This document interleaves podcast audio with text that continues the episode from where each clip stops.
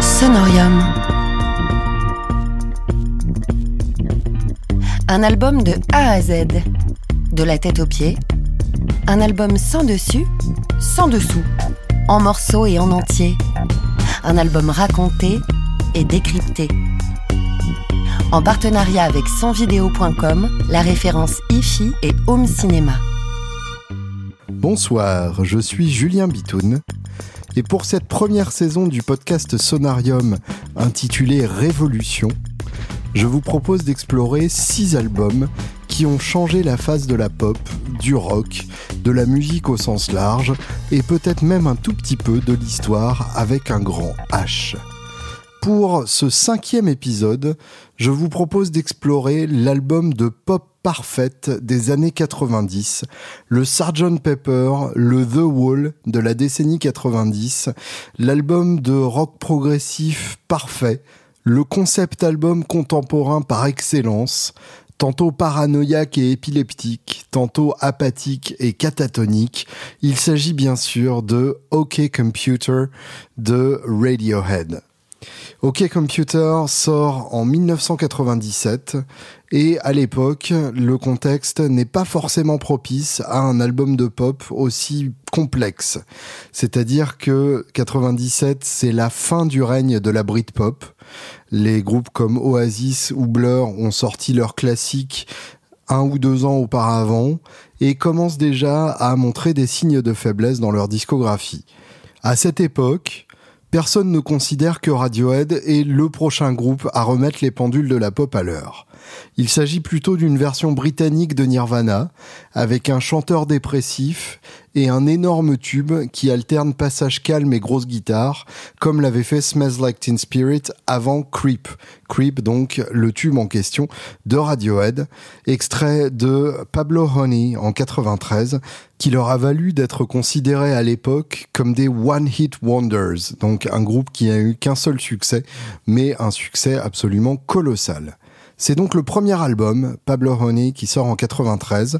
The Bands sortira en 95, mais ne renouvelle pas la performance de Creep sur Pablo Honey. Donc euh, à cette époque-là, on pourrait penser que euh, Radiohead était en bonne voie pour devenir par exemple les euh, Nax des années 90. Vous savez, ce groupe improbable qui a eu un tube avec Mama Mama Sharona. Autant vous dire donc que l'avenir ne leur souriait pas forcément. À l'époque de la création de OK Computer, le groupe revient d'une tournée gigantesque suite à The Bands, notamment en première partie de REM sur la tournée de leur album Monster, qui est pour beaucoup dans le son final de OK Computer.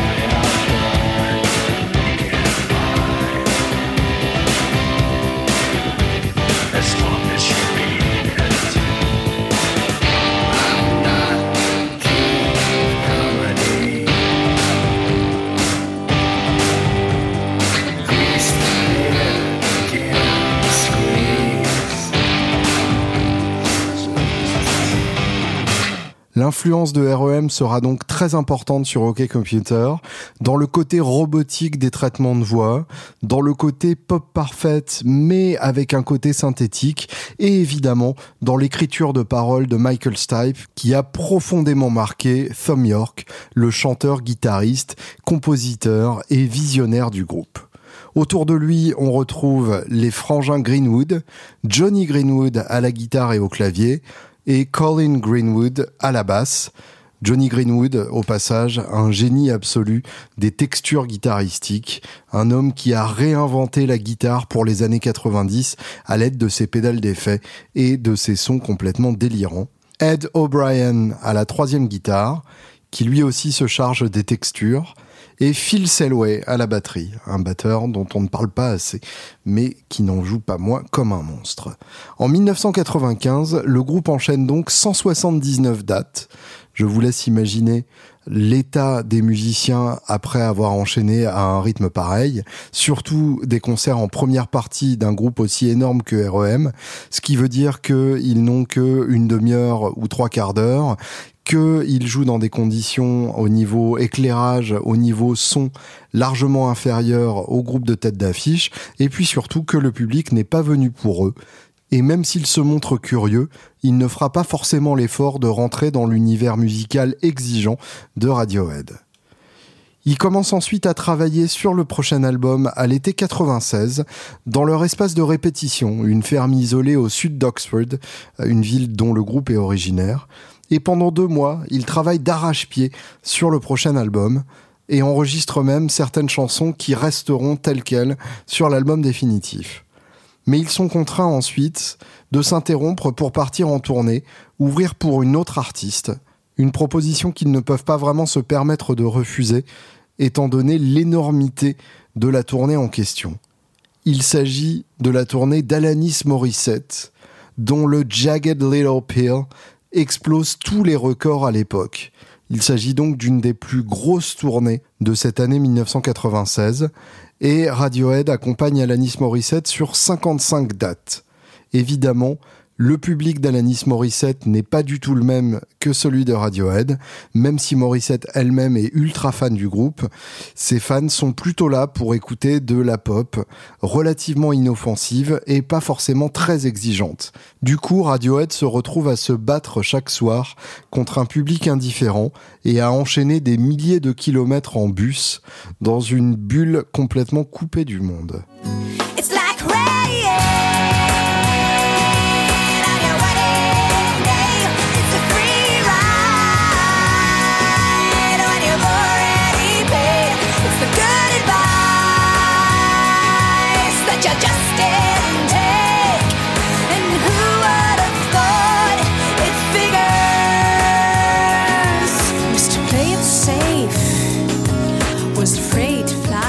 En dehors de Creep, la plupart des fans d'Alanis Morissette n'avaient jamais entendu de titre de Radiohead, mais le groupe enfonce le clou encore plus loin, puisqu'il joue des titres qui n'existent pas encore pour le public, c'est-à-dire qu'ils se permettent d'intégrer des titres de Hockey Computer dans la setlist, comme Paranoid Android, comme Climbing Up the Walls, ou même des titres qui ne seront pas retenus pour l'album et qui deviendront cultes parmi les fans, comme I Promise et Lift. Autant vous dire donc que pour un groupe de première partie qui a peu de temps pour convaincre un public qui n'est pas a priori là pour eux, ils n'ont pas vraiment mis toutes les chances de leur côté. Les gigantesques salles dans lesquelles ils jouent deviennent donc leur local de répétition. Le groupe se referme donc sur lui-même, dans une forme d'aliénation et d'isolation quasiment totale. Leur seule distraction, c'est les albums qu'ils écoutent dans le bus et qui leur donneront l'inspiration pour OK Computer. Autant de bijoux de pop parfaits de concept album qui raconte une histoire ou qui en tout cas développe un même thème sur plusieurs titres et présente une dizaine de titres cohérents entre eux, parmi lesquels il n'y a pas de titre de remplissage. Pet Sounds des Beach Boys, sorti en 1966, un bijou de pop lumineux et sombre à la fois. What's Going On de Marvin Gaye, sorti en 1971, le concept album intellectuel de la part d'une star de la soul de la Motown, qui est déjà un concept album sur l'écologie à une époque où très peu d'artistes parlent du sujet, et Beaches Brew de Miles Davis, sorti en 1970, véritable acte de naissance du jazz fusion, ce mélange entre rock, jazz et plein d'autres influences différentes. On retrouve notamment John McLaughlin à la guitare, un guitariste de rock qui montra ensuite le Mahavishnu Orchestra et Shakti. C'est un album complexe, exigeant, bruyant parfois, et dont la profondeur ne manquera pas d'inspirer OK Computer.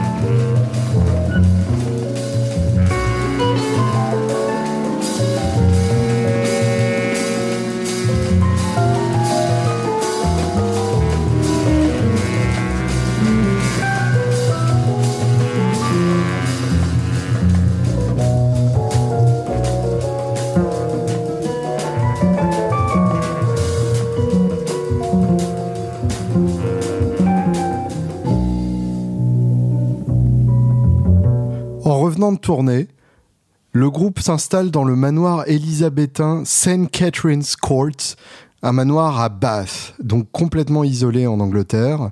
C'est un manoir qui a déjà été utilisé par le groupe The Cure, mais qui n'est pas un studio à proprement parler.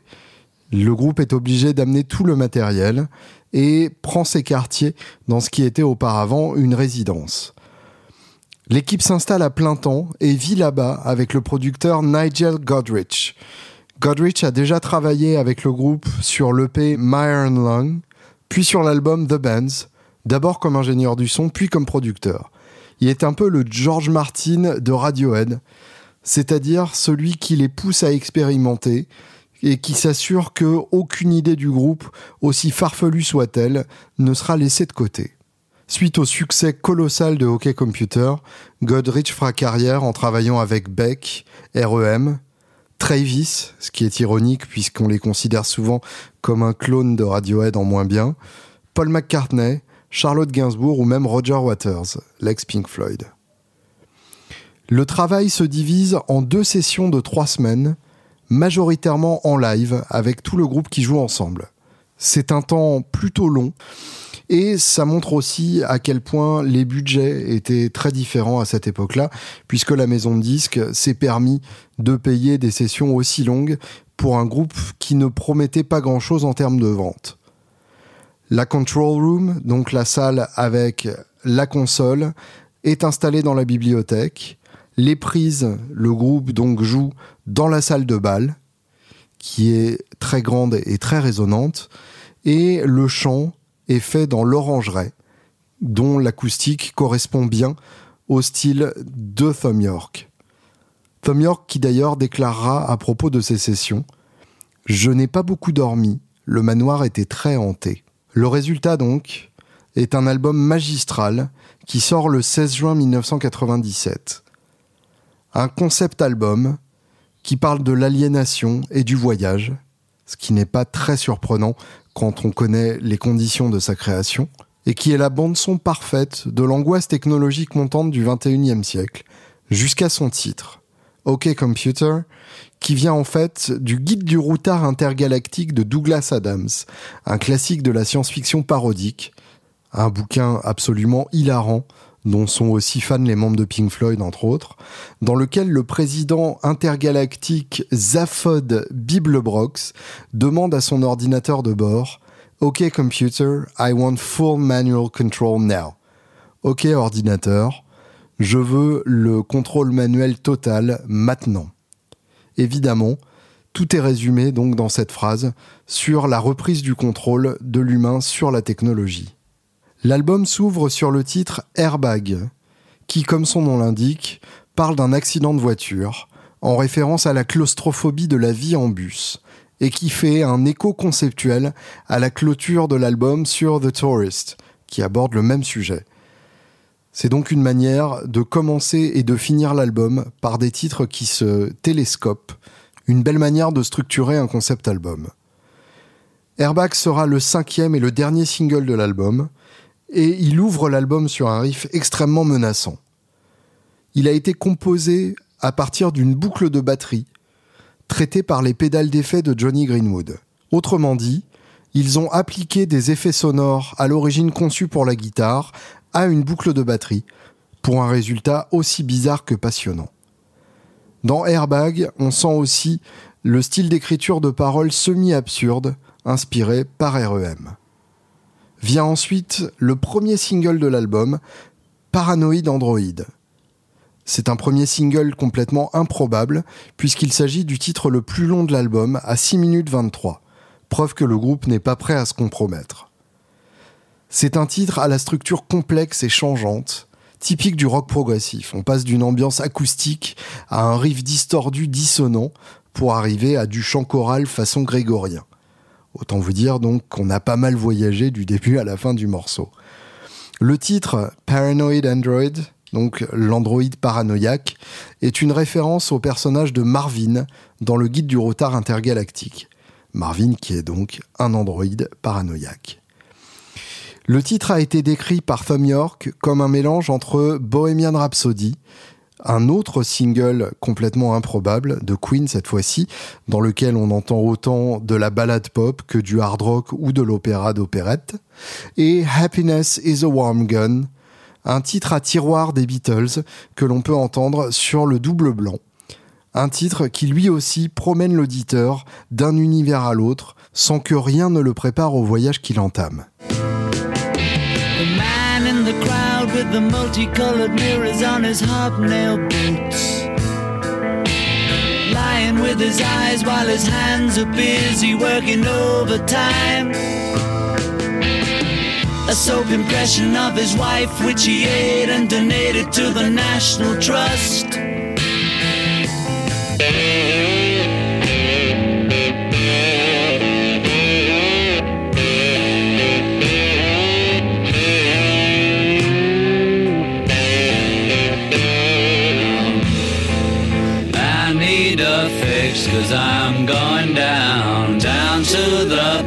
That I left uptown.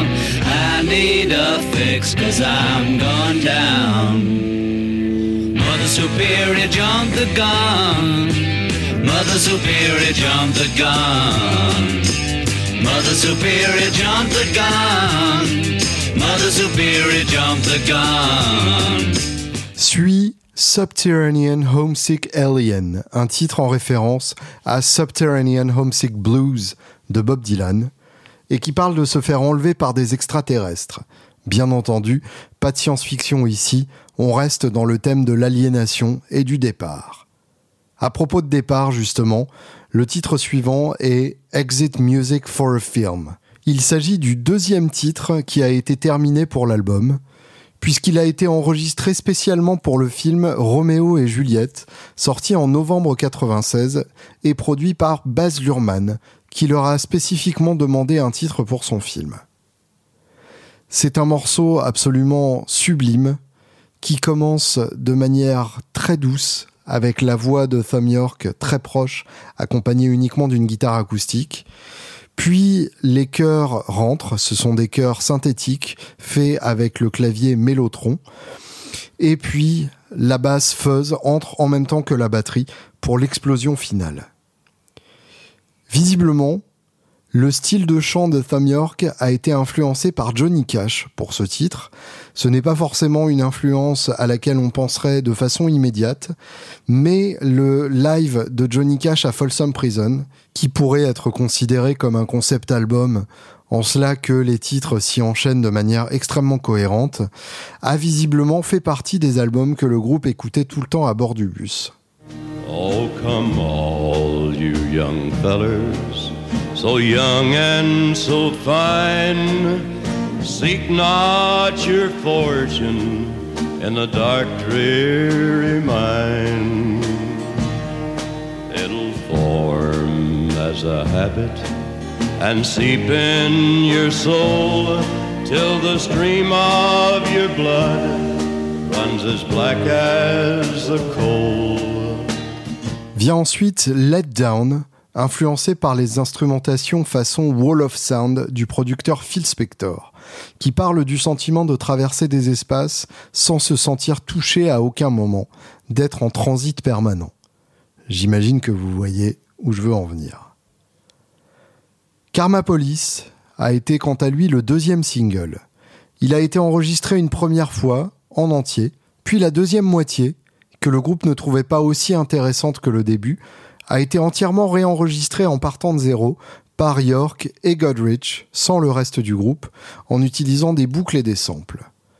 C'est la première fois que les deux travaillent seuls, et évidemment c'est loin d'être la dernière, puisque c'est cette méthode de travail qui leur servira pour les albums Kid Insomniac, et même pour la carrière solo de Thumb York.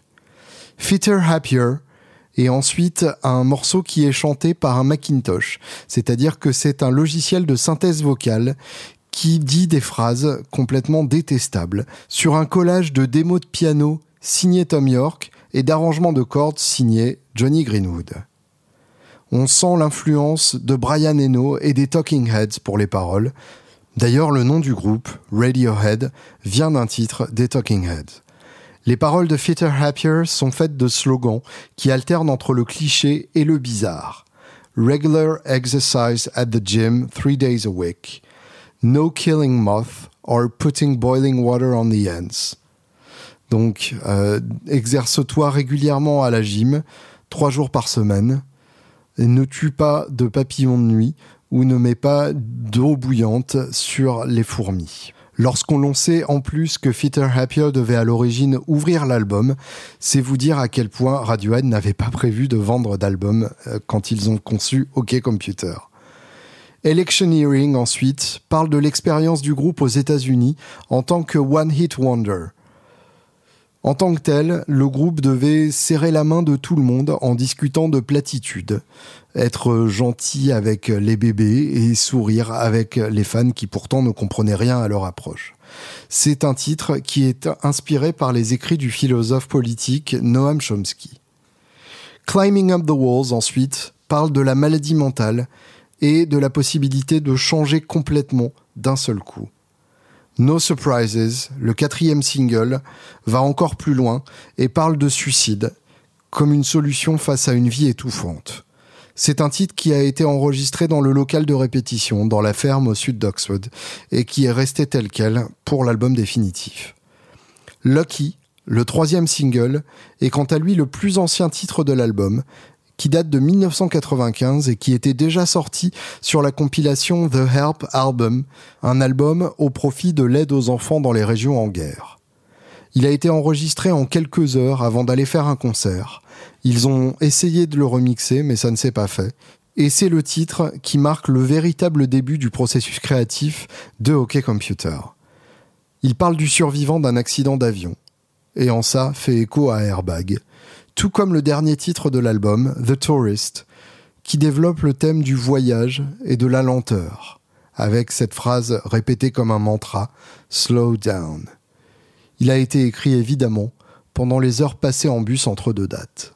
Ce sont donc les titres que l'on retrouve sur OK Computer, mais il y a aussi de nombreux titres qui ont été enregistrés, finalisés, mais qui n'apparaissent pas sur l'album, y compris des titres plus évidents, plus faciles d'accès, que la maison de disques et les fans auraient aimé y retrouver, notamment I Promise, un véritable titre culte parmi les fans.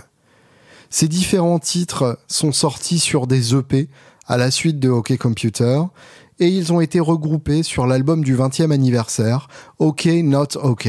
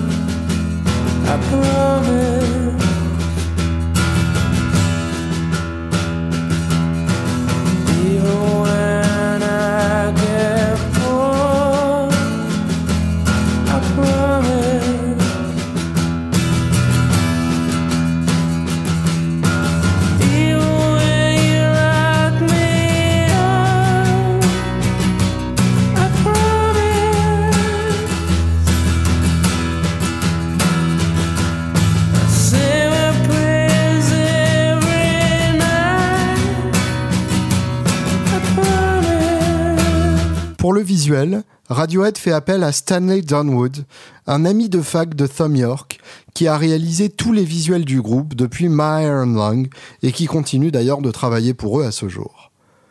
Plutôt que de simplement proposer différents visuels sans avoir vraiment d'idée précise de ce que l'album contient, Dunwood vient régulièrement assister aux séances et euh, s'implique vraiment dans la création de l'album. Pour son visuel, il récupère des manuels, des logos, des visuels divers et variés qu'il scanne et auxquels il ajoute du texte sur ordinateur. Encore une fois, dans la logique du concept de l'album sur l'humain et l'ordinateur. Il choisit la teinte blanche majoritaire en symbole de mort, pour éviter le cliché du noir omniprésent dès qu'on parle de mort en Occident étant donné le côté pas forcément facile d'accès de l'album et le fait qu'il utilise une formule très différente des deux albums précédents, la maison de disques EMI anticipait des ventes plutôt faibles.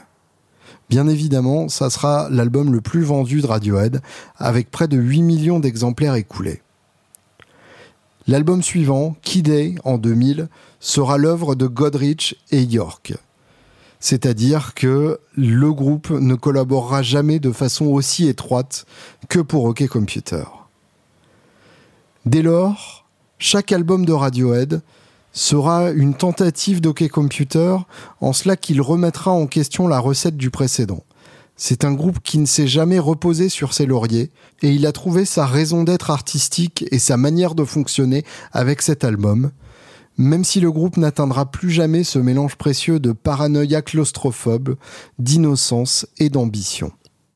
Merci d'avoir écouté ce podcast, j'espère qu'il vous a plu, et je vous donne rendez-vous dans un mois pour le dernier album de la série Révolution. Il s'agira de Boarding House Reach, le dernier Jack White en date, un album complexe, osé, et qui résume parfaitement notre approche de la musique en 2019. Ce podcast vous a été présenté par Sonorium, en partenariat avec sonvideo.com. Retrouvez toute la programmation des sessions d'écoute Sonorium sur le site sonorium.fr et sur les réseaux sociaux.